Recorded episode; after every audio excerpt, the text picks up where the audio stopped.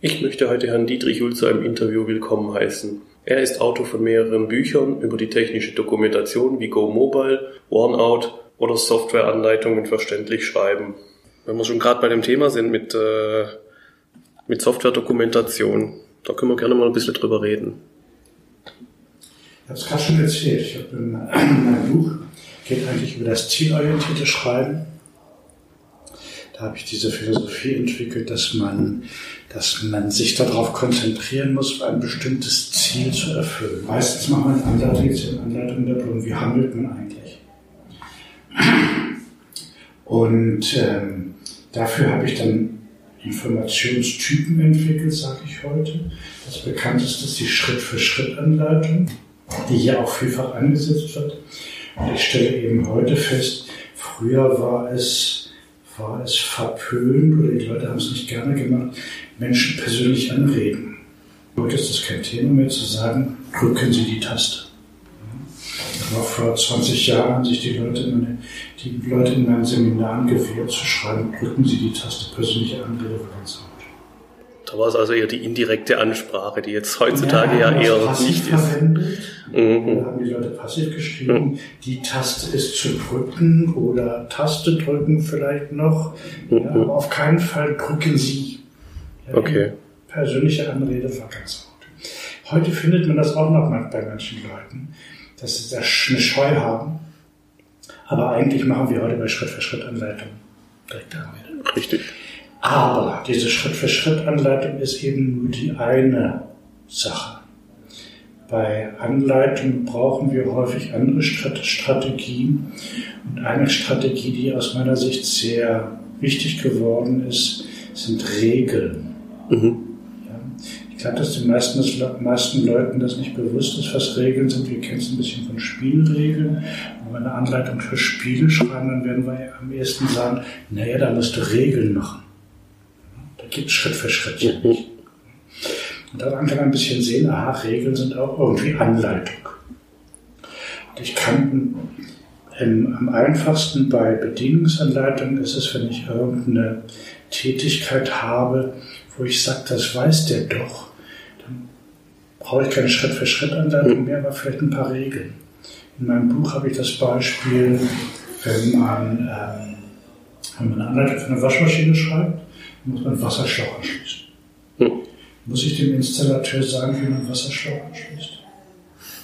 Nicht unbedingt. Das, ja, nicht, das, das, ist halt auch eine Sache der Zielgruppe. Bei, bei vielen ist es halt einfach vorausgesetzt, dass dieses Wissen da ist. Ja.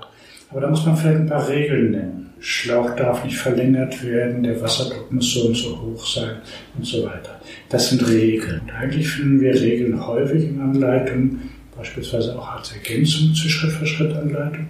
Aber wir könnten eigentlich im Grunde jede Anleitung auch nur als Regeln machen. Wäre aber doof, weil Regeln nicht so leicht zu verstehen sind wie Schritt für Schritt. Mhm. Vor allem Schritt für Schritt kann man einfach schrittweise machen, lesen, ausführen, lesen, ausführen und kommt zum Ziel. Mhm. Bei Regeln muss man eigentlich erstmal alle lesen, dann im Kopf haben und kann dann erst handeln. So, jetzt habe ich mich aber beschäftigt mit Softwareanleitungen und da habe ich halt festgestellt, dass, ähm, dass bei Software wir manches anders machen müssen, vor allen Dingen, wenn Software intuitiv ist. Ja, was brauchen wir dann noch? Äh, irgendwelche Anleitungen? Brauchen wir dann noch irgendwie Schritt für Schritt Anleitungen? Müssen wir den Parameter Buttons noch erklären? Das ist meine Frage. Und ähm, ich habe dann halt entwickelt, dass man das Schritt für Schritt ich nenne es Handlungsanweisung, dass man also auch sowas machen kann wie eine Schritt-für-Schritt-Anleitung. Ich nenne sie aber Handlungsanweisung. Und dass diese Handlungsanweisung dann möglicherweise aber gar keinen Schritt für Schritt mehr hat. Okay. Bei Software, bei intuitiver Software. Die Sache ist eigentlich die, dass wir, dass ich in meinem ersten Buch habe ich schon entwickelt, dass wir bei Schritt-für-Schritt-Anleitungen ein Element vorneweg haben, das nenne ich Handlungsziel. Mhm. Kennen Sie das? Dass man immer äh, zuerst die Handlung beschreiben soll. Dass man zuerst mal sagt, wo geht die Reise hin. Mhm. Das steht in der Überschrift ansatzweise schon drin. Aber das Handlungsziel ist ganz extrem wichtig und noch wichtiger bei Features, wo vielleicht keiner drauf kommt. Als Beispiel nenne ich immer bedingte Formatierung bei Excel. Kennen Sie das? Ja. Da wird kein normaler Mensch drauf kommen und sagen, das will ich jetzt. Oh. Also muss man ihm erstmal weit nahebringen, was ist bedingte Formatierung. wenn man, das, wenn man das vermittelt hat als Handlungsziel, Sie können das und das machen, dann kann man ihm noch vermitteln, wie komme ich dahin. Aber dieses Ziel der Handlung, wenn das gut geschrieben ist und wenn die Software intuitiv ist, dann ist das häufig schon fast die halbe Miete sozusagen, mhm, mhm. der kann handeln. Ja, dabei ist natürlich immer abhängig, äh, wie sehr hat die Nutzergruppe Kenntnis über die ganze Sachen. Ich sage jetzt mal, gerade im Bereich Software so, eine, so Sachen wie jetzt Kontextmenü sind ja, sind ja heutzutage selbsterklärend. Das war jetzt früher wahrscheinlich nicht eher der Fall. Da musste man halt sehr viel ausführlicher beschreiben. Die, die Anwender sind heute auch kenntnisreicher. Genau. Auf der einen Seite sind sie kenntnisreich, also dass wir nicht mehr Schritt für Schritt schreiben müssen, wie, wie das mit dem Kontextmenü geht. Mhm. Und dass wir einfach sagen, wählen Sie im Kontextmenü das und das. Mhm. Auf der anderen Seite können wir bei Software auch ganz häufig sagen, das und das geht, probier es aus. Ja, also wenn ich, wenn ich, wenn ich ähm, irgendwelche Quadrate ze zeichne und die kann ich färben und mit Muster versehen und die Liniendicke verändern, dann kann ich ihm sagen, du kannst die färben und die, und die Liniendicke verändern. Aber ich muss ihm nicht haarklein sagen, welche Liniendicken alle gehen. Das kann er alles ausprobieren. Und das ist das mit vielen Funktionen, dass wir ihn eigentlich auf Ideen bringen müssen, vielleicht die Schalter zeigen müssen, um dann zu sagen, probieren Sie das aus. Und das kann er. Mir fällt jetzt gerade so spontan auch äh, die typische Anleitung für äh, den amerikanischen Markt ein, wo man halt alles sehr genau beschreiben muss, in welche Richtung der Anwender die, Schraube festziehen muss, mit welchem Drehmoment und Geschichte. Da gerade halt für den amerikanischen Nutzer ist halt die Frage, ob es äh, in diese Richtung auch eher wie im deutschen Markt dann zugeht oder ob, äh, ob das eher weniger so der Fall sein wird. Also ich kann mir solche Nutzer gar nicht vorstellen. Ich kann mir kein Nutzer nicht vorstellen, wo ich sagen muss, wie man die Schraube drehen muss. Ja, das kann ich vielleicht nach einem Bild zeigen, aber mir eigentlich nicht. Und ich denke auch nicht, dass wir auf so ein Niveau kommen sollten. Also ich denke, unsere, unsere Stärke ist eigentlich Fachwissen und Fachkompetenz. Und wir können ja, wir kommen ja viel weiter, wenn wir Leute haben, die auch kompetent sind. Und ansonsten wären die Anleitungen auch viel zu lang. Richtig. Weil er jede Kleinigkeit beschreiben muss. Ja. Ich, tue es nicht und ich versuche eigentlich Anleitungen zu, zu schreiben, die sich an Leute wenden, die das genügend Grundkenntnisse haben mhm. und nicht für Dummies. Ich lehne auch dieses Wort Dummies, das mhm. wird ja gerne benutzt, dümmste anzuwendender Benutzer. Genau, richtig. Ich lehne das ab. Weil ich denke, dann, dann schätzt man den Anwender nicht, mhm. wenn man so über ihn redet. Gut, im amerikanischen Markt macht man es halt hauptsächlich auch wegen der Produkt, Produkthaftung halber halt, wenn man auch ja jede Fehlanwendung ausschließen kann. Hier gibt es ja auch den Trend, dass wir vor allen Sachen, allen möglichen Sachen warnen. Und ähm, ich sehe häufig eben Beispiele, wo dann gewarnt wird vor 230 Volt. Mhm sage ich, jeder auf der Welt muss doch eigentlich mit Strom umgehen können. Der hat zu Hause doch wahrscheinlich eine Nachttischlampe, ein Radio, ein Rasierapparat, einen Fernseher. Und der muss doch eigentlich wissen, wenn ich das Kabel anpacke, dann kriege ich einen Schlag. Und das ist gefährlich. Ich denke, jeder muss mit 230 Volt umgehen können, ansonsten ist er nicht überlebensfähig. Mhm. Und dann frage ich mich, muss ich jetzt bei einer Maschine ja, wo ich ja eigentlich einen noch ein bisschen intelligenteren Anwender erwarte, muss ich dann plötzlich vor 32 Volt warten. Ich halte das für Blödsinn. Sehr wichtig, da wir gerade bei Ihrer Broschüre Warnout, dass ja allgemein ja sowieso zu viel gewarnt wird in den Anleitungen. Ja. Oh. Ich habe den Eindruck, dass, dass mir inzwischen viele folgen. Ja, vor etlichen Jahren, als ich das geschrieben habe, haben die Leute noch die Hände über den Kopf zusammengeschlagen. Ah, das muss man doch, man muss doch warten.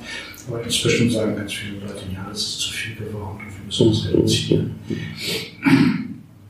Und ähm, trotzdem ist es nach wie vor so, dass zu viel gewarnt wird.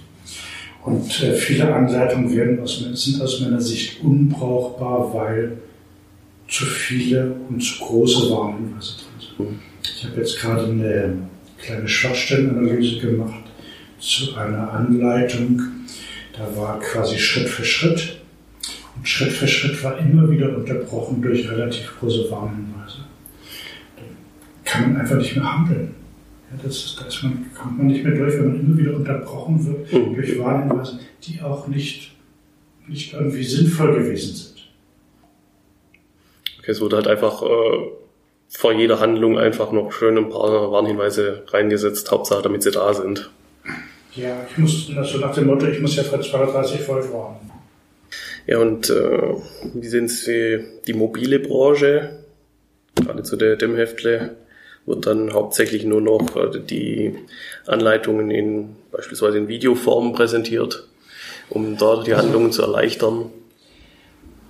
Also ich habe ein Buch geschrieben, das heißt Go Mobile. Das sollte eigentlich der erste Band sein. Der zweite Band hat sich mit Multimedia beschäftigt, den habe ich aber bis heute nicht fertig gekriegt.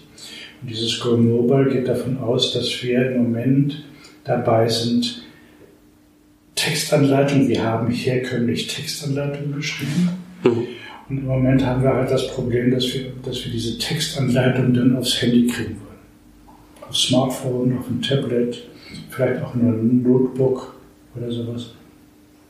Und da, das ist eigentlich der erste Schritt.